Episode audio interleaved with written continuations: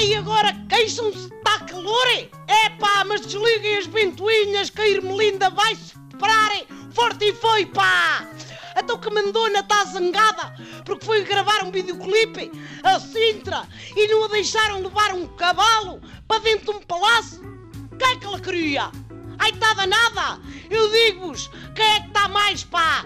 Eu e os senhores do património nacional é que ainda estão arrepiados só de pensarem no soalho histórico estragado pelo bicho. E a seguir queria o quê?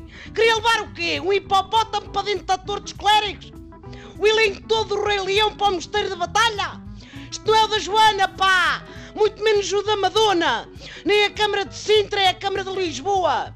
Até agora era só bem bom! Quer 15 lugares de estacionamento?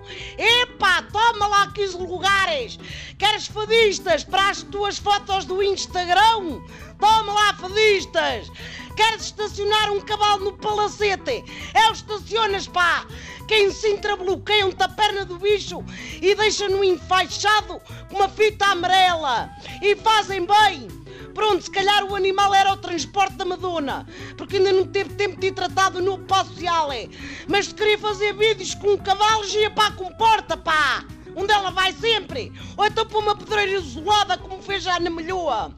A Câmara de Sintra disse à Madonna que tirasse o cabelinho da chuva. E o que é que ela respondeu? Ai! Portugal é ingrato, grande ingratidão. Diz que deu muito a Portugal e que a Câmara foi má para ela. Olha que é preciso ter uma lata, hein? como é que uma americana que tem uma cavalgadura na Casa Branca julgava que chegava ali e fazia a mesma coisa? Agora há outros que se vai embora, é pá, vai-te embora. Querias ser portuguesa, tu já sabes o que é ser portuguesa, é ter de emigrar.